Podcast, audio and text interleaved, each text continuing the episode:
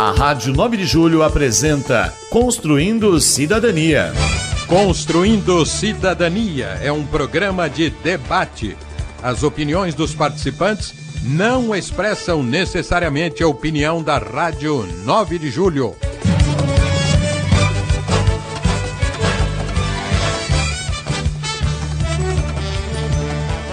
Olá, amigos, olá, ouvintes da Rádio 9 de Julho, olá, internautas da Rádio 9 de Julho. Sou Cidinho Fernandes e mais uma vez estou aqui para convidar todos vocês para juntos construirmos cidadania. E vocês sabem, sempre um tema de interesse da população. Eu, ao lado de Padrecido, sempre recebemos convidados especiais que nos ajudam a refletir em uma série de temas. E hoje, né, nós vamos falar sobre a guerra. Não poderia ser diferente, não é verdade? Nós já estamos há 15 dias né, nessa, nessa guerra tão inesperada, depois de uma pandemia, pensem bem.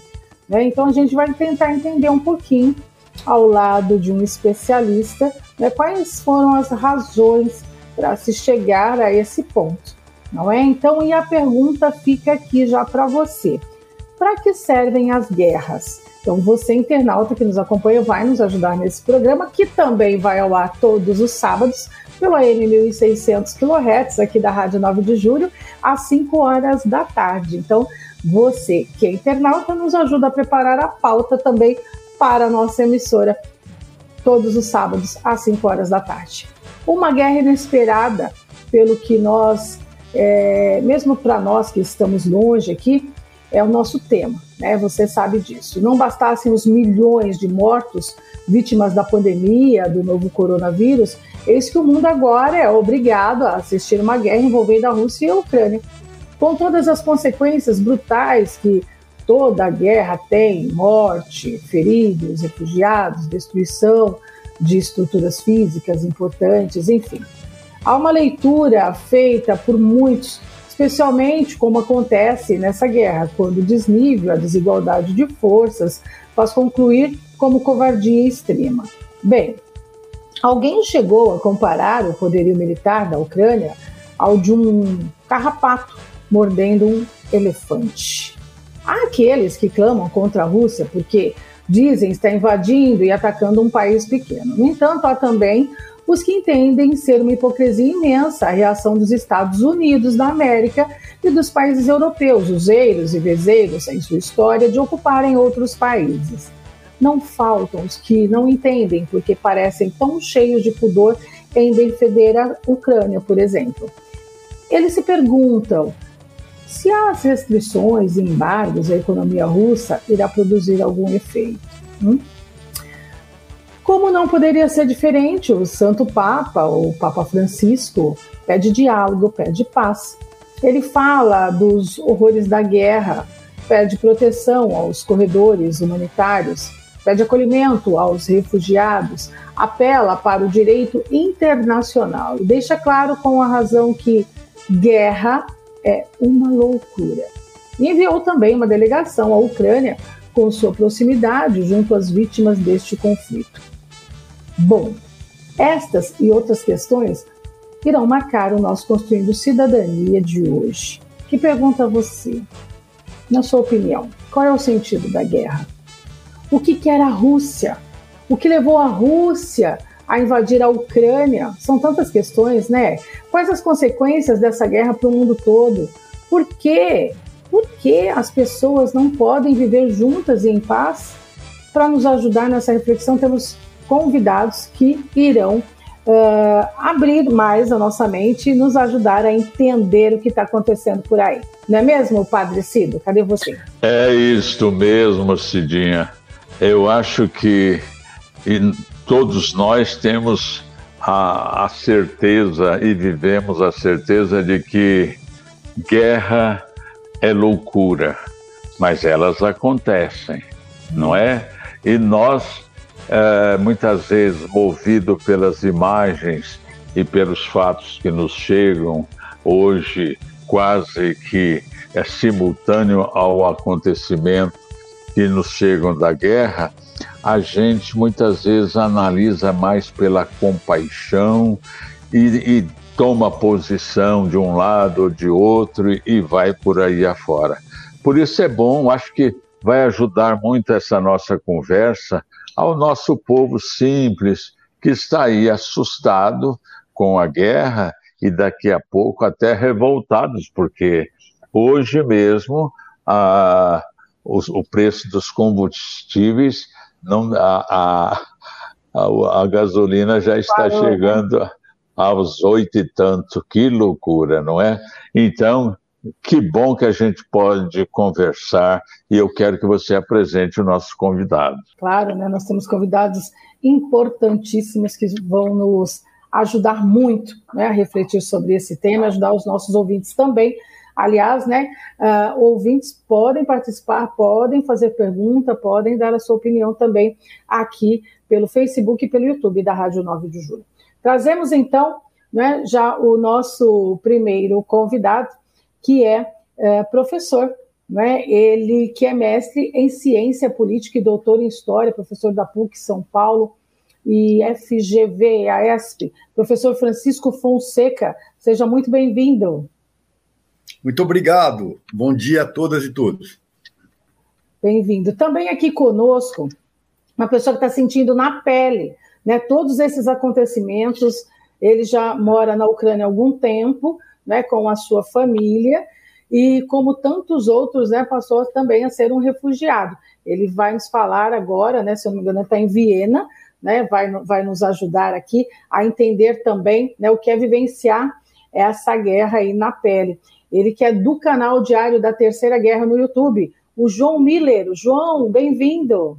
Então, muito obrigado pelo convite e um bom dia para todos aí no Brasil. Bom dia, João. Padre Cido. Pois é, eu, eu acho que todos nós já ouvimos é, esta coisa, isso aqui, este tipo de comentário. Depois de duas guerras mundiais e depois de milhões de pessoas mortas numa pandemia, precisávamos de uma guerra, de uma guerra que está assustando a todo mundo. Então, é a primeira coisa que eu pergunto ao nosso professor. Muito bom dia uma vez mais. Prazer estar aqui com, com vocês, com o Padre Cido, com o João, com a Cidinha e com nossos e nossas ouvintes. É, de fato, né, é, guerra é algo que acompanha, em larga medida, a história da humanidade. Né? É, é e, de fato, né, neste momento, pergunta do Padre Cida muito importante, né? no momento de é, que nós sequer nos recuperamos da pandemia que continua existindo. Né? Ontem morreram quase 600 pessoas no Brasil. Né? Então, é, é, está se falando em tirar as máscaras, quando na verdade nós estamos, estamos em plena pandemia. Né? Embora com o aumento da vacinação, e mesmo olhando em perspectiva internacional, a pandemia continua existindo. Então, certamente, né, uma guerra é, é, deixa todos nós, digamos assim, ainda mais boquiabertos né, é, perante é, o, digamos assim, é, o estágio da humanidade, se assim podemos dizer. Mas as guerras fazem parte da história da humanidade, esse é um, um fato. Né? E, na verdade, uh, as guerras não apenas existem, digamos assim, é, é, por razões é, de que muito está tá se colocando, né, como se fosse uma espécie de é, o bem e o mal, né? Ah, os ucranianos são o bem, a Rússia é o mal, né? Assim, é, não é disso que se trata. Né? Existem razões, né? É, existem motivos, existem é, interesses, né? existe história e muita história por trás desse conflito. Então, acho que é, embora guerra sempre, sempre seja lamentável, sobretudo porque né, é uma destruição de vidas, é uma destruição né, é, de, da cultura, de patrimônios é, culturais, enfim, a, a, guerra é sempre lamentável. Né? Por sinal, o, um importante filósofo, Immanuel Kant, do século XVIII, né, escreveu um texto chamado A Paz Perpétua. Né? Neste texto do século XVIII, ele dizia Nenhum país pode ter exércitos. Olha que interessante, né? Uma utopia que se renova cada dia, né? O mundo não pode, não pode produzir armas. Não, não se pode ter exército, né? até hoje esta, esta utopia está aí, né, para nós, para nós. É verdade. É isso. Veja um, te um, um, texto do século XVIII do Immanuel Kant. Bem, mas sendo mais objetivo, né, uh, esta guerra tem evidentemente é, um componente fundamental, que é são a, digamos assim o desenho internacional, o mundo internacional, as relações internacionais, né, é, é, são compostas de hegemonias. Né? É, a grande hegemonia dos Estados Unidos, né, que após 1991, quando se desfaz a União Soviética, né, tornou-se uma hegemonia única, aquele mundo bipolar entre Estados Unidos de um lado, União Soviética de outro, se desfaz né, com, com o fim da União Soviética, e os Estados Unidos nadam, digamos assim, né, sozinhos neste oceano, né, é, e, e, continuaram mesmo, isso é um dado interessante, mesmo com o fim da bipolaridade mundial, a intervir em inúmeros países. Vamos dar um exemplo muito conhecido, o Iraque. Né, produzindo guerras, estimulando guerras, estimulando golpes de Estado. A Ucrânia passou por um golpe de Estado em 2014 e o Brasil por um golpe de Estado em 2016. E ninguém tem nenhuma dúvida, porque isso não é opinião, tem evidências, que os Estados Unidos estão por trás né, desses dois golpes de Estado. Aqui no Brasil, foi retirada do poder uma presidente eleita, né, sem, e ela foi retirada do poder sem crime de responsabilidade. Acho que está claro é. isso, isso não é opinião, isso é evidências, declarações. Por sinal, os setores do Partido Democrata nos Estados Unidos, né, uma ala do Partido Democrata, está solicitando ao Departamento do Estado, e não é de agora, os documentos que mostram a participação dos Estados Unidos na desestabilização política da presidente Dilma, que levou ao seu impeachment. Bom, por que eu estou falando tudo isso? Para dizer que tem uma história por trás. Né? Essa história é de uma hegemonia. Os Estados Unidos são um país hegemônico, intervém em todos os países. Né? É, é, inclusive desestabilizando ou militarmente, como foi em 64 no, América, no Brasil, 73 no Chile, enfim, né, uma presença completamente, é, uma presença militar, inclusive, e mais recentemente uma presença que se chama de lawfare, de guerras híbridas, ou seja, de soft power, né, ou outras formas de dizer é, de, de uma desestabilização que não é militar, mas é de outras naturezas. Muito bem. Na Ucrânia não é diferente, só que a Ucrânia tem elementos muito particulares né? ela é fronteiriça, né? muito próxima da, da Rússia. A Rússia, uh, que depois da, do desfazimento, vamos chamar assim, da União Soviética, né? depois de um longo período, se recuperou, voltou a ser, nunca deixou, mas amplificou o caráter militar, como potência militar e também como potência econômica. Uh, e muito recentemente, a Rússia e a China fizeram um grande acordo. Né? Agora, faz um mês, dois meses. É um grande acordo Rússia-China. Isso significa o quê? É? Que a ascensão da China e a aliança China-Rússia desestabilizam este caráter unipolar dos Estados Unidos após 1991. Então, nós temos um novo teatro internacional de potências. É? A China lançou já há algum tempo a Rota da China, da Rota da Seda, desculpem, é? Que, na verdade, é um grande projeto econômico que já tem mais de 100 países filiados, a Argentina acabou de se filiar.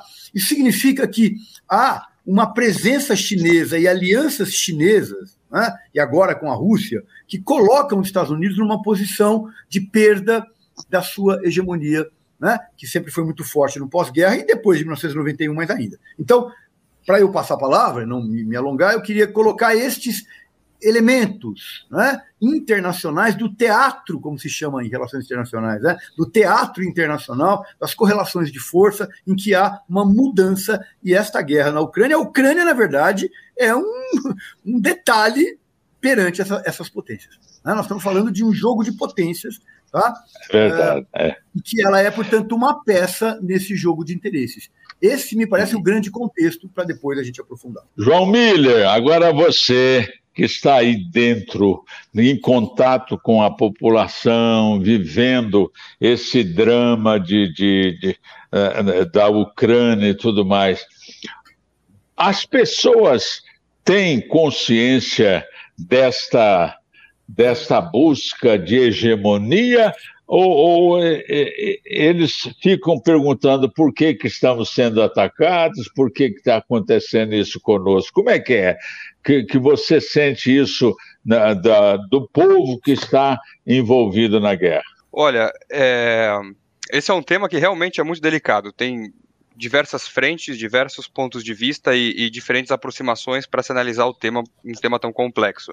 Realmente o que existe no mundo, isso existe já de muito tempo, não só é, após o fim da, da, queda da União Soviética, mas antes também, é, é uma disputa entre as duas, as duas grandes correntes é, ideológicas do mundo, que são as capitalistas e as mais voltadas para um um é, comunismo ou, ou, ou, socialismo, e que são representados atualmente na China e nos Estados Unidos, né, como sendo os principais, os principais pilares. Realmente, é, esse conflito entre essas duas potências, a gente consegue perceber em diversos países, como através de guerras por procuração, desde a época do Vietnã, a gente teve o Vietnã, a gente teve as guerras das, a Guerra das Coreias, é, a gente teve as invasões no Oriente Médio, então, então são diversos conflitos ao redor do mundo que representam essa, essa disputa é, entre duas potências. Em relação à Ucrânia, o, a maneira como eu vejo, a maneira como os ucranianos veem, é, ela pode ser analisada por, por dois prismas diferentes. O primeiro seria um prisma histórico específico entre Ucrânia e Rússia, e o segundo seria esse prisma geopolítico internacional. É, no prisma geopolítico internacional, realmente tem é, duas potências que querem ter uma certa influência naquela região, que é a região da Ucrânia, que é o Ocidente, e o, o Oriente ali comandado na região pela Rússia. Uh, agora, o que é importante ter em consideração, olhando sobre esse aspecto de geopolítica, é poder entender que os países e as populações elas lutam justamente por liberdade. E a liberdade de escolha, a liberdade individual de cada indivíduo, de cada nação popular, de cada país, ela é soberana e deve ser respeitada. Se um país como a Ucrânia é, decide pertencer ao bloco europeu, pertencer ao, ao, Ocidente, é direito deles de escolher isso, é direito deles de, de querer pertencer a esse bloco, tendo em vista o segundo prisma, que é o prisma histórico com a Rússia. É, a Ucrânia principalmente a partir da, da, da União Soviética, da formação é, do bolchevismo na Europa eslava, é, a Ucrânia sofreu muito nas mãos do russos, dos russos. A gente tem que lembrar na década de 30 o Holodomor, onde 10 milhões de ucranianos foram assassinados por inanição, certo? Os russos invadiram a casa das pessoas na Ucrânia, retiraram os alimentos, cortaram as rotas de distribuição de alimentos e fizeram com que 10 milhões de pessoas morressem de fome. É, isso foi um genocídio na década de 30. Depois a gente também precisa é, relembrar, durante toda a época da União Soviética, as milhares de vítimas de perseguição política, é, toda a pressão que a, era exercida sobre a Ucrânia, Polônia, Lituânia, é, é, inúmeros, todos os países eslavos, basicamente, que estavam sob a hegemonia da Rússia. Então, historicamente, o ucraniano acabou é, por, por uma total espontânea vontade, é, livre, de, de livre espontânea vontade, querer distância da Rússia. Uma questão histórica, dá para entender, dá para compreender completamente. Quase todo ucraniano que você perguntar, eles vão ter parentes que sofreram nas mãos do governo russo. Detalhe, não do cidadão russo, mas de um governo autoritário russo. É, o cidadão russo-ucraniano, eles são misturados. É uma, é uma miscigenação, pessoa. A população em si, ela é miscigenada, é natural essa miscigenação. Agora, o que os ucranianos não aceitam e não querem é retornar é, a, essa, a essa tirania russa que já foi exercida sobre a Ucrânia durante diversas etapas na história uhum. inteira da Ucrânia, tendo em consideração aí, mas desde, por volta desde o século XV certo? Então, assim, são séculos e séculos de história de conflitos entre as duas potências, a potência de Kiev e a potência de Moscou, e que agora é, a gente só vê uma repetição. Assim como eu pessoalmente acredito, a história é cíclica, ela se repete, está se repetindo de novo. São duas potências é, é, eslavas. A Rússia, obviamente, muito maior, muito mais equipada do que a Ucrânia, devido a todo o equipamento da União Soviética que acabou é, ficando na Rússia, depois da queda da União Soviética.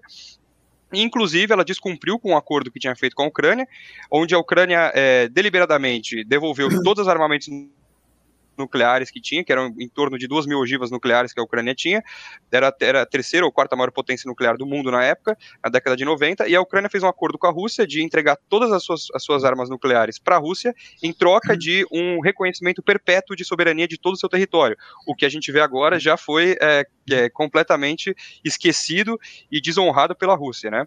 Então, então, o que as pessoas aqui, eu, o que os ucranianos veem é simplesmente um agressor que está invadindo a sua casa, está invadindo o seu território, invadindo onde você mora, para querer impor a visão política dele, para querer impor a escolha política desse país, que não é o seu próprio país. Quer dizer, o meu país fez uma escolha e um outro país quer impor a escolha deles. Então o povo ucraniano não está aceitando isso de jeito nenhum e é o que está acontecendo nesse momento. A população em si está é, é, se organizando para rebater os agressores, para rebater os invasores. Não é nem só o exército ucraniano, mas a própria população civil. Agora, professor, e como é que fica se temos três, três nações querendo a hegemonia? Como é que ficam uh, os países europeus? Onde é que eles entram? Onde é que nós entramos nessa confusão toda? De fato, né? Tem um, uma, uma, uma, complexidade de várias camadas, vamos chamar assim. Eu só queria fazer só um adendo na fala aqui do João. É, não teria, não teremos como chamar China e Rússia de comunistas ou socialistas, né? A China é um país capitalista, né? é um modelo híbrido, vamos chamar assim, mas é um país capitalista. Grandes empresas chinesas estão no mundo inteiro, assim como a Rússia. Né? Então, na verdade, são potências capitalistas com regimes políticos distintos. Só um pequeno adendo. Mas, de qualquer maneira, uh, a, uma, a Europa né, tem estado muito a reboque dos Estados Unidos. Né? É, é, a própria OTAN, né, a, a, a aliança militar, é absolutamente obsoleta. As instituições criadas pela Segunda Guerra Mundial né, é, ficaram completamente obsoletas. Né? Então, o Fundo Monetário Internacional, né, a própria ONU, né, é, que tem um papel importante, mas na verdade muito aquém das grandes necessidades mundiais, e a OTAN, sobretudo, como uma aliança militar, né, é, não tem mais sentido nesta ordem internacional. Então, uh, é, é, claro que é uma violência, né? A, a Rússia está invadindo, né?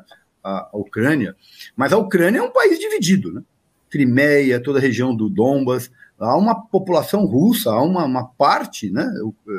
Russa, né? Muito identificada com, com os valores é, da Rússia. Então, é, a Ucrânia não é um país homogêneo, né? É um país é, que tem divisões importantes, né? Uh, tanto é verdade que na região do Dombas, né, duas províncias se tornaram independentes. Né? Bom, então, é, é, guerra é aquilo que afeta, sobretudo, claro, os civis, né? mas, de fato, o que eu queria chamar a atenção é, é o que está em jogo nessa guerra né, são dimensões geopolíticas e geoeconômicas. Né? Há muitas interpretações, na verdade, não, não se tem um diagnóstico exato, né? mas, por exemplo, toda a questão né, do gás e do petróleo. Né? A Rússia é grande fornecedora para a Europa e esse fornecimento está, tá, né, e mesmo para os Estados Unidos, uh, de, petróleo, esse fornecimento está, é, enfim, estancado. Né? Então, uh, há interesses materiais, econômicos muito vigorosos né, também em torno em torno é, deste grande bloqueio à Rússia. Né? É, a Europa que é, é, não, a Europa não tem tido um, digamos assim, um protagonismo, né? É, é, está em larga medida a reboque dos Estados Unidos. Né? É bem verdade que é direito dos povos, isso precisa ser algo fundamental, né? A direito à autonomia dos povos se, se filiar, mas no mundo de impérios isso não é verdade. Não acontece. Né? Uma coisa é o desejo dos povos em ser soberanos, que é um desejo fundamental. Mas aonde tem soberania? Por exemplo, vamos pensar na, na América Latina. Né? Os Estados Unidos intervieram em todos os países da América Latina ao longo, ao longo da história, desde a doutrina Monroe, no início do século XIX. Né? O que, que é, vejam, não, não, há um único país que não tenha tido intervenção dos Estados Unidos. Ou seja, a autodeterminação dos povos sempre foi algo desejado e desejável, precisa ser afirmado, mas de fato nunca ocorreu. E não é diferente na, em toda a região de, da zona, chamada zona de influência da China e a zona de influência da Rússia. Né? Então, essa, enquanto houver impérios, né, é, é, isso que se chama de zona de influência, que eu prefiro chamar de hegemonias, né, tornam a autodeterminação dos povos algo, é, é, infelizmente, né, muito distante. Né? Por exemplo, a, atual invasão da, da, da, da, Rússia na Ucrânia, quando se vai para a mesa de negociação, né, vai para uma mesa de negociação com fato dado. A Ucrânia não será a mesma. Né? O, o, grau de autonomia. O que, que a Rússia quer? Primeiro, não entrar na União Europeia. Segundo, não entrar na OTAN. Né? Então, dois aspectos são inegociáveis, porque há uma proximidade. E eu queria fazer uma, uma relação, inclusive, com Cuba, em 1961. Vamos voltar para a história aqui, né? A crise dos mísseis, quando a então Rússia instalou mísseis né, em Havana, que está a 100 quilômetros de Miami. E o que, que aconteceu? Quase uma terceira guerra mundial, né? em 61. Foi, e foi que, mesmo. E o que, que, a, o que, que a Rússia fez? Retirou os mísseis. É muito parecido agora. O que, que a Rússia diz? A Ucrânia vai ter uma, uma base militar a 300 quilômetros de, de Moscou? Não vamos aceitar. Ou seja, é um, um, jogo de impérios. É isso que eu queria dizer. Né? É um jogo de impérios. E a Europa, né, é, pergunta aqui do, do Padre Cido, é, é, me parece que tem tido um não protagonismo, né? muito a reboque, muito a reboque dos Estados Unidos, não se colocando como um grande intermediador, né? Qual seria? Na verdade, falta um grande player internacional, né? Que de fato vamos evitar a guerra, vamos né, negociar o que for negociável, elementos diplomáticos internacionais. Né? Então, me parece que este poderia ser o papel da Europa. Agora, uh, João Miller, a questão é o seguinte: todos os países que integravam a União Soviética devem estar com as barbas de molho, porque, de repente, há aquela preocupação da Rússia, que parece ter se esvaziado um pouco do seu da sua hegemonia, querer novamente reassumi-la. Como é que chega até você, chega, se, circula aí por onde você está, essa preocupação de países como a Lituânia e outros é, em relação a esta guerra? Olha, é, isso é realmente um, um, fato muito interessante, né? Nenhum país que fez parte da União Soviética quer voltar a fazer parte da influência russa. É, é, é interessante de, de, perceber isso, né? Para mim, que eu moro aqui já há quatro anos, tive contato direto com poloneses, ucranianos, lituanos, conheci russos também. Quer dizer, nem, ninguém, nenhuma das pessoas que viveram nesses países, que tiveram sobre do, do, lado direito da cortina de ferro, querem voltar a integrar qualquer tipo de, de, de relação com a Rússia. Isso é um dado interessante, isso explica muita coisa. É, o que a gente pode entender, inclusive hoje, pelo visto pela, pela fala do Macron, é, uhum. é, após o encontro ah. que ocorreu nessa madrugada na, na, na, no Palácio de Versalhes, né?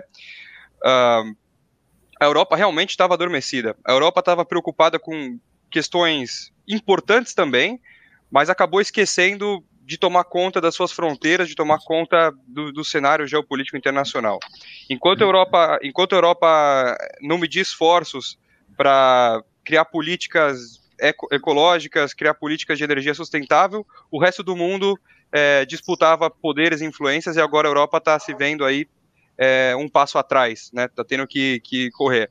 A Alemanha, é, ao contrário de sua história é, militar e política, agora aprovou um pacote de 100 bilhões de euros é, de investimento no seu exército. Quer dizer, é a primeira vez que a Alemanha faz isso desde a Segunda Guerra Mundial. Então a gente vê que a Europa está começando a reagir. Agora a Europa parece que tomou um balde de água fria na cabeça e acordou e falou: opa, a gente tem que colocar aqui também, impor nossos limites e, e, e, e é, tomar conta da nossa defesa. Em relação, em relação a, a, ao ataque russo à Ucrânia, realmente dá para ver como, como esses dois prismas. O prisma geopolítico, onde os Estados Unidos, para os Estados Unidos é interessante essa guerra. Eu falei isso desde, desde antes da guerra começar, eu falava, é nítido que a mídia norte-americana, é nítido que, que a mídia é, britânica está forçando, está querendo forçar uma situação de guerra, porque para eles é lucro, eles não vão perder nada, o único que vai ser prejudicado nessa situação é a Rússia. E também tem o outro lado do prisma que, que é muito importante de entender, que é o que a Rússia quer demandar da Ucrânia. A gente vê que o que a Rússia quer fazer é tão exatamente a mesma coisa do que os Estados Unidos quis fazer, por exemplo, em Cuba, ou do que os Estados Unidos quis fazer em outros países da América Latina. Quer dizer, a Rússia quer impor a sua cultura, impor a sua mentalidade em outras culturas. A Rússia ela está é, usando como, como um argumento completamente falso, propaganda política de desnazificação da Ucrânia. É, o que é um absurdo. Eu vivi na Ucrânia, é um absurdo dizer que a Ucrânia era um país nazista. E, e, e usando esse argumento de desnazificação, eles demandam com que a Ucrânia abra mão de toda a sua história e sua cultura, de que os ucranianos abram mão de seus símbolos nacionais, de que os ucranianos abram mão de suas músicas tradicionais, de seu idioma, de sua cultura, de seu orgulho, de seu patriotismo. Isso, isso já é inaceitável, qualquer, qualquer exigência desse tipo. É, é como se os Estados Unidos chegassem para um país como a Cuba e falassem: agora vocês estão proibidos de falar espanhol, vocês precisam falar inglês, vocês não podem usar a bandeira de Cuba, tem que usar a bandeira americana, vocês não podem é, é, respeitar os seus políticos, mas tem que respeitar os nossos políticos. Então, isso é um atentado completamente à história, ao, ao, ao sentimento de ser ucraniano. Por isso que, o, que a população ucraniana não aceita de jeito nenhum. Inclusive, o que tem acontecido no leste da Ucrânia, que obviamente uma guerra de informação absurda, é, é, propagandas de, de cada lado, do, do, do, lado ucraniano, do lado russo, cada lado tentando é, apresentar o seu lado da história, mas pelo que eu presenciei, falando com pessoas que eu conheci, minha experiência pessoal, é, muitas pessoas, após a invasão da Crimeia, após a Rússia ocupar a Crimeia e, e, militarmente cercar a região, a região de Lugansk e Donetsk, antes de declarar da Rússia declarar a independência daquelas regiões, não a própria população, é, houve uma emigração em massa da população que vivia lá. A grande parte da população que vivia nessas regiões foram forçadas a saírem da região se não aceitasse a condição de se tornarem cidadãos russos. Ou seja, a Rússia forneceu para os cidadãos dessa região passaporte russo e falaram: agora vocês vão ser, é, vão, vão, se, vão se tornar cidadãos russos. Quem não aceitava foi evacuado da região. Resultado, os russos começaram a fazer uma realocação da própria população rural que vivia na fronteira da Rússia para essas regiões e depois declararam que essa era uma região com a maioria de população russa. Ou seja, isso é, na prática isso é uma, é uma, é uma, uma estratégia política completamente proibida, uma estratégia política que pode ser, pode ser é, considerada também como crime de guerra, além das outras, das, das, outras coisas que, que a gente viu na Ucrânia, né, como bombardeio de, de, de, de, lugares civis, bombardeio de maternidade, bombardeio de hospital, bombardeio de escola, bombardeio de creche, é, assassinato de, de civis, Uh, ainda o uso de mercenários extremistas islâmicos pela Rússia na Ucrânia, que são os Kaderefti, é, na Chechênia também, que a Rússia esteve envolvida num genocídio na Chechênia, onde 200 mil chechenos foram massacrados e o Putin colocou lá um ditador, Kadere. É, os mercenários do Kader e Kaderev estão na Ucrânia, já tem vários vídeos, já, já tem relatos de estupros, tem relatos de, de, assassinatos de civis. Então, assim, o que tem acontecido é realmente, tem acontecido crimes de guerra, um abuso, e inclusive o Tribunal de Haia já colocou é, é, pesquisadores que estão, obviamente, é, disfarçados na Ucrânia para recolher evidências e fazerem um julgamento, vão, vão fazer um julgamento no Tribunal de Haia por crimes de guerra contra o governo russo. Uhum, tá certo. Agora, ah, professor, é, eu queria que o senhor é, explicasse para nós esta questão. Por que que essa, essa guerra é, é, mexe com o mundo inteiro. A Rússia é uma tem, tem negócio com o mundo todo, porque gosto mesmo de, e eu acho que é, é, não existe mais a Rússia entre aspas comunista. É um país capitalista mesmo, China também produzindo, não é? Então, é, é, isso vai mexer com todos nós, corremos o risco algo mais sério, de algum maluco apertar algum botão para uma guerra é, nuclear? Antes de, de, dessa questão, eu queria só fazer um, um comentário sobre a questão do nazismo. Né? Há uma, um setor importante da sociedade ucraniana apoiou Hitler né, na Segunda Guerra Mundial, depois foi massacrado pelo próprio Hitler. Né? Eu gostaria para os nossos ouvintes e também telespectadores é, é, indicar dois documentários internacionais. Um deles feito pelos franceses, chamado Máscaras da Revolução, sobre a ascensão nazista na, na Ucrânia. O segundo do grande cineasta norte-americano Oliver Stone, chamado é, Ucrânia em Chamas. Vocês, é, né, queria deixar dica desses dois documentários, é, e sobretudo porque são internacionais, um francês, outro né, norte-americano, é, é, interessantes para mostrar a, a, muito fortemente a presença nazista, né, desde a Segunda Guerra Mundial é, é, na Ucrânia. Inclusive o batalhão Azov, né, que foi incorporado às próprias é, Forças Armadas. Então há uma, uma importante presença, né, evidentemente que não pode dizer que a, a Ucrânia é nazista, né, mas que há um setor importante né, nazista. Inclusive o próprio presidente, o atual presidente, né, Zelensky da, da Ucrânia, é, surfou na onda da antipolítica. Né? É, era um comediante, né? É, a, fazia propagandas, inclusive há uma propaganda que ele fazia, um, um número né, humorístico, entre aspas, né, do humor trágico, em que ele vai ao Senado e fuzila todos os senadores. Né? Isso depois foi usado na campanha eleitoral. Ele é um outsider da vida política. Né? É, e que surfou na onda de 2014 né, da, da, da, da, chamada antipolítica, parecido com o que fez a Lava Jato aqui no Brasil e que levou a esta figura trágica do Bolsonaro ao poder. Como foi também na Itália, né, depois da Operação Mãos Limpas, que levou a outra figura trágica, né, que é o Berlusconi. Então é interessante olhar é, essas é, semelhanças internacionais, mas com as particularidades. A, a, a Ucrânia tem um segmento social e esses dois documentários são muito interessantes, são documentários internacionais, portanto não estão envolvidos lá diretamente, né? Não são de ucranianos que poderiam ter um lado ou outro, né? É claro que um documentário é sempre um filme, um documentário, uma visão do cineasta, claro, né? Mas de qualquer maneira são cineastas internacionais, um deles muito renomado, é o caso do Oliver Stone, que nos mostra com muitos detalhes. No caso do documentário francês, Máscaras da Revolução, os jornalistas franceses vão até a Ucrânia é, é, é, e conhecem o, a forma de ser, de viver, de pensar e de agir do, do chamado Batalhão Azov. Né? É muito interessante, portanto, isso. Inclusive o Sol Negro, a suástica, é, isso tudo tem sido muito popularizado por ser um segmento, não se pode generalizar, né? um segmento da sociedade ucraniana. Muito bem. É, então, colocadas essas, essas questões, né?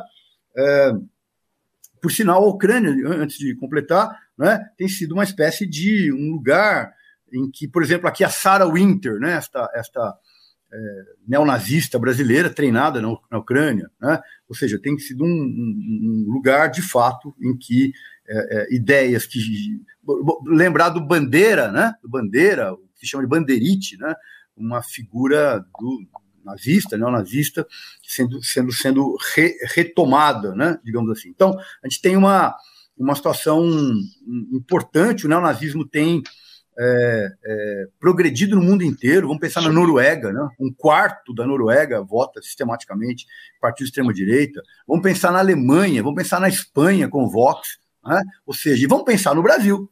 Né? O Brasil tem uma extrema-direita que, está no poder. Né? É, então, é, vocês têm um fenômeno internacional, pensar na Hungria, pensar na Polônia, a gente pode pensar em muitos lugares né, é, em que há as ideias de extrema-direita, por vezes muito próximas do nazismo, né, é, outras vezes não, mas de qualquer maneira, extremas direitas, o extremismo de direita né, é, tem sido uma marca importante na Ucrânia, não é diferente, com particularidades importantes. Muito bem. Então, colocado, colocadas essas questões, por que, que a guerra mexe com o mundo inteiro? Né? Mexe por muitos motivos. É, primeiro, que a Rússia né, é um país capitalista é, e que, é, depois que se refez, vamos chamar assim, né, é, do, do, desfazimento da União Soviética, né, vamos pensar no que foi o, o governo do Boris Yeltsin, né, metralhou o parlamento, né, é, aquele capitalismo selvagem que como se dizia à época, que, que ocupa, vamos chamar assim, né, a Rússia e depois todos os países do leste europeu. Uh, e, e, a, e, a, Rússia foi se refazendo tanto militarmente como economicamente. Né? Uh, um exército muito potente, por exemplo, na Venezuela, né? Venezuela não cai, os Estados Unidos não invadem a Venezuela porque tem a presença russa e chinesa. Senão já teria caído facilmente, dois, três dias, teria tomado a Venezuela, né? muito rapidamente. Uh, então, o, a, a, Rússia se, como, se é, refaz, né, se reergue como potência militar, como potência econômica, né?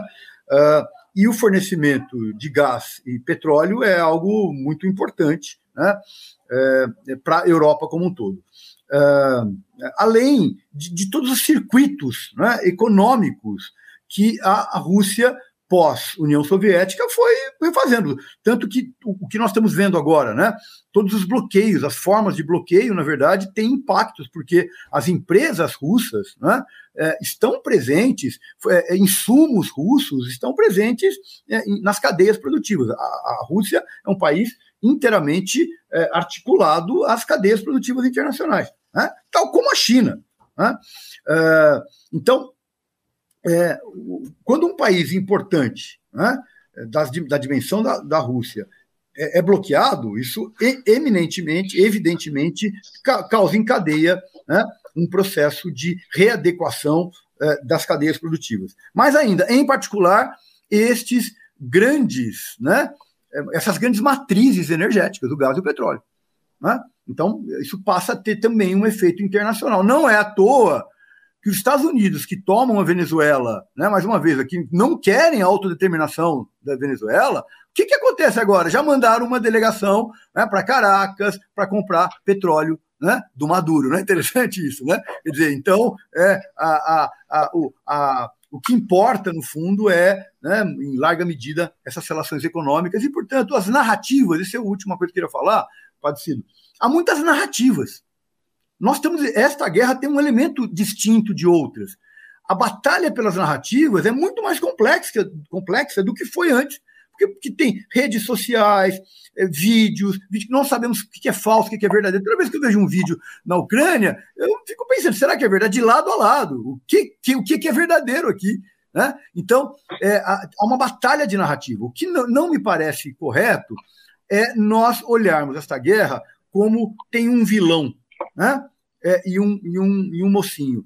É, guerra é muito mais complexa do que isso. Né? Evidentemente que, eh, de um ponto de vista humanitário, né, é, é uma invasão. São, estamos falando de 2 milhões e meio de refugiados. Nunca se sabe o número de mortos, né? é sempre uma estimativa. Né?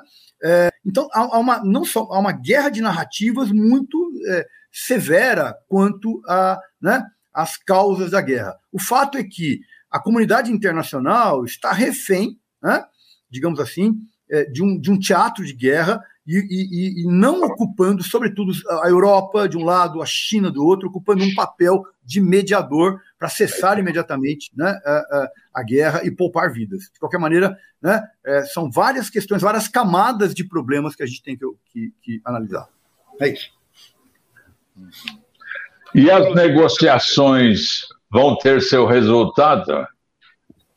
É, é, um, dos, um, um, dos pontos, inclusive, que, que influencia muito essa disputa sobre a Ucrânia, e isso é extremamente interessante, é que os recursos são é, a peça-chave, a peça central de toda a disputa geopolítica internacional, né? Os recursos de seus países, do, dos países. Um, a Ucrânia, ela é o maior país da Europa. Se a gente excluir a Rússia, porque a maior parte da Rússia está na, tá na Ásia, utilizando só a parte europeia da Rússia, o maior país em área territorial da Europa é a Ucrânia bem como o país com um dos países com a maior área de terra fértil do planeta, de, de, de terra preta, terra negra.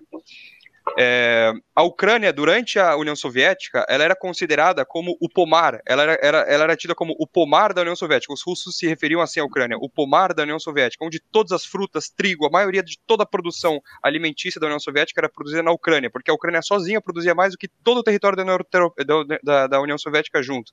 Então, realmente é um território que os dois lados olham com interesse. A, a Europa olha com interesse, porque a Europa precisa, a Europa ela, ela tem, para quem já veio aqui para a Europa já viu a, como é que funciona a agricultura, é muito tecnológica, mas não tem o melhor, o melhor, a melhor condição climática para produção. A Ucrânia sozinha consegue proibir, produzir mais alimento do que a Europa inteira junta. Então, então obviamente que a Ucrânia ela é estratégica para a União Europeia, bem como para a Rússia, no quesito de recursos naturais. Água potável, a Ucrânia tem um, a Ucrânia tem um reservatório de água potável, a Ucrânia tem um, um dos maiores, se não me engano, o primeiro ou segundo maior reservatório de, de hidrogênio do mundo. Então, então é, de recursos naturais, é um, um território ali chave que os dois países são, estão extremamente interessados. E isso explica também a dificuldade de resolver a questão da guerra. Não é simplesmente uma questão de, ah, não vou te atacar e eu aceito. Obviamente, existem interesses escusos por trás de ambas as partes. Agora, a realidade para quem está na Ucrânia, não para quem está no Brasil, para quem está nos Estados Unidos, para quem está em qualquer lugar sentado lendo livro. A realidade para quem estava vivendo lá, como eu, quem viveu, quem sentiu na pele, é a de você estar tá na sua casa e ter uma bomba caindo na sua casa, ter uma bomba caindo na casa do seu vizinho, na sua frente, você tendo que. Eu, eu fiquei cinco dias quase sem dormir, toda noite tendo que se esconder em bunker, se esconder em abrigo, em abrigo aéreo. Essa é a realidade. A realidade não é uma base militar sendo atacada. A realidade é a sua cidade, onde você mora, a sua casa sendo explodida. No meu bairro onde eu morava, passou gente atirando nos prédios.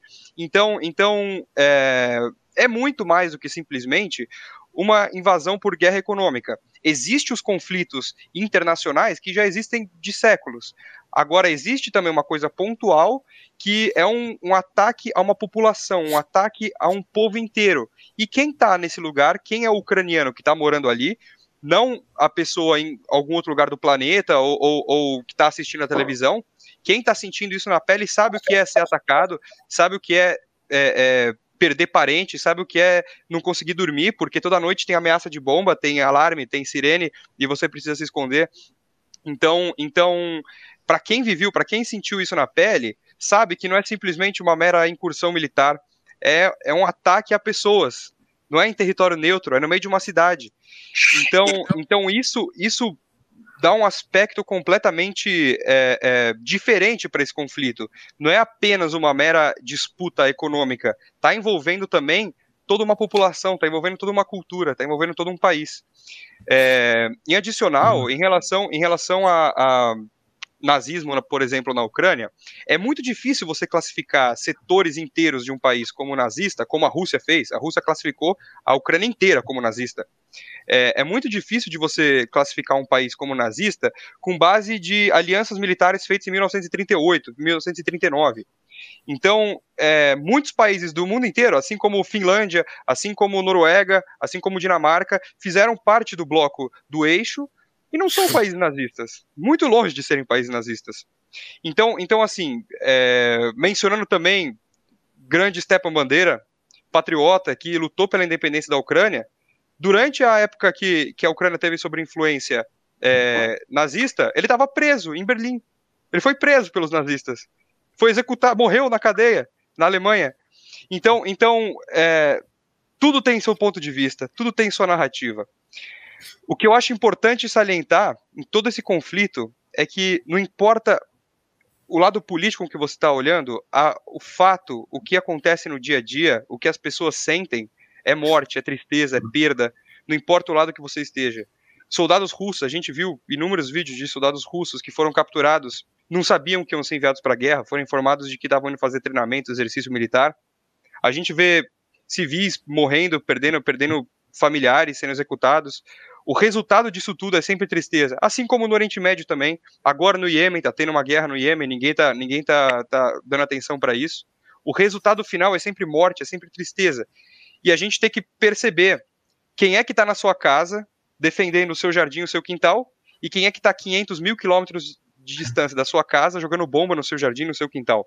Eu acho que esse é o, ponto crucial para entender toda essa questão.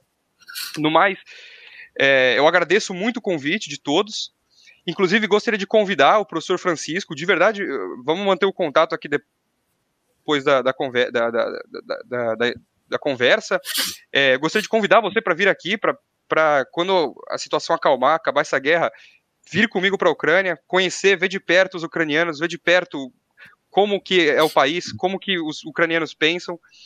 Gostaria de verdade de fazer esse convite para todos. E, e espero que, que vamos manter contato. Realmente espero isso. Gostaria também de convidar todo mundo a se inscrever no meu canal, Diário da Terceira Guerra, onde eu gravei várias coisas é, no meu caminho de saída da Ucrânia.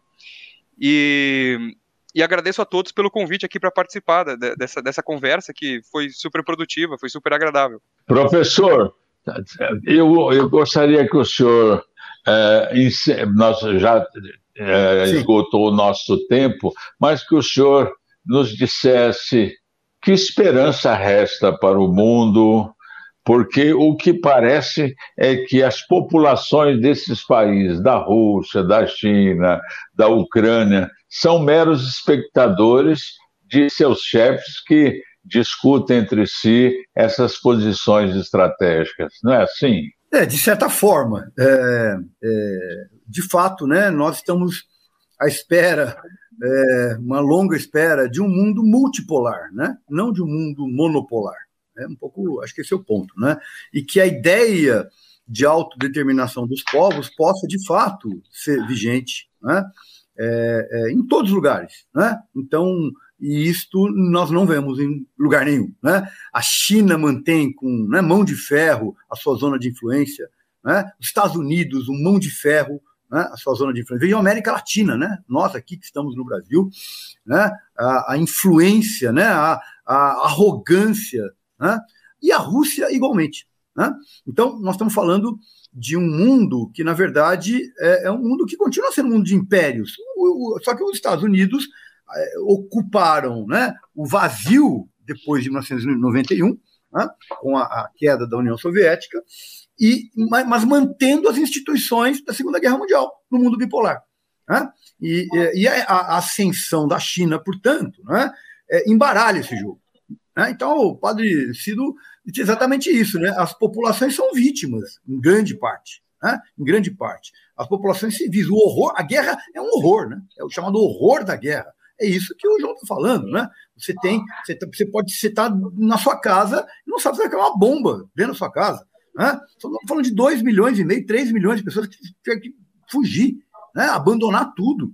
Né? Não, é, não é pouca coisa. Agora, é, para além, por sinal, o início da sua fala, né, Padre Cido, para além da, da, dimensão da comiseração, né, da, da questão humanista e humanitária que nós temos que ter, mas nós estamos indo além aqui, tentando ver o que está por trás disso tudo, né? Claro, essa, claro. Esse que eu acho que é o, é o, ponto, né? Eu acho que eh, todo humanista tem que ser contra a guerra. É isso, todos aqueles que defendem a ideia de direitos humanos, né? a ideia de, uma, de, da, da, da, de humanismo, podemos chamar dessa maneira, né? É, são contra a guerra. O problema é que, apesar disso, a história da humanidade é a história das guerras. A gente vai lá desde a da antiguidade aos dias de hoje. É uma história das guerras. Né?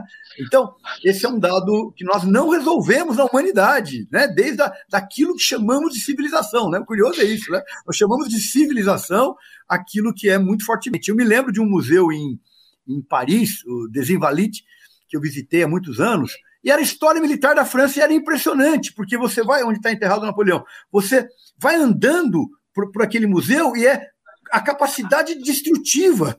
Eles vão mostrando como eles conseguiram destruir cada vez mais, com orgulho. Orgulho francês de ser uma potência. Oh, gente, é uma loucura. Isso não é civilização. né? É então, agora, o nosso papel, acho que é tentar compreender essas razões né, que estão por trás. É, e aí há razões que nós vamos ter que voltar para a história, voltar para a Segunda Guerra Mundial, para a obsolescência das instituições criadas na Segunda Guerra, entre as quais a OTAN, a OTAN deveria ser extinta, né? uh, entender o que significa a ascensão da China, a grande aliança feita agora, recém, muito recentemente, há um a dois meses, entre Rússia e China, o novo teatro internacional. Acho que esse, esse é, o, é, o, é, o, ponto. E há questões econômicas, né? O João falou com muita correção da questão né, da, dessas terras férteis, realmente, historicamente, né, é algo muito importante. Agora, há muitos, uh, muitas, muitos aspectos envolvidos. Né? Não é falar da, da, atual guerra na, na, na, Ucrânia, não é falar de, de, simplesmente uma variável, são um conjunto de variáveis. Né? Me parece que a variável central é um rearranjo internacional das potências. Esse me parece o grande ponto. E aí, neste rearranjo internacional, né, tem as particularidades. Né? As dimensões econômicas na, na Rússia e na, e na Ucrânia, né? os interesses dos Estados Unidos, né? enfim. E a história recente da, da, da, Ucrânia, desde 2014, me parece muito significativa também para nós compreendermos a, o atual desfecho. Bom, muito era isso. bem. Esperamos ter ajudado a minimamente compreender este fenômeno tão difícil. Nós agradecemos muito a participação dos nossos dois convidados, vocês nos ajudaram a pensar, não é? E não podemos ficar de braços cruzados sem procurar entender o que se passa porque a compaixão é importante, mas temos que ir fundo nas questões. Muito agradecido, professor. Miller, muito agradecido. Quem sabe a gente precisa de vocês de novo em outros momentos. Estamos à disposição. Um grande abraço. Você ouviu pela Rádio 9 de Julho o programa Construindo Cidadania. Construindo Cidadania é um programa de debate. As opiniões dos participantes não expressam necessariamente a opinião da Rádio 9 de Julho.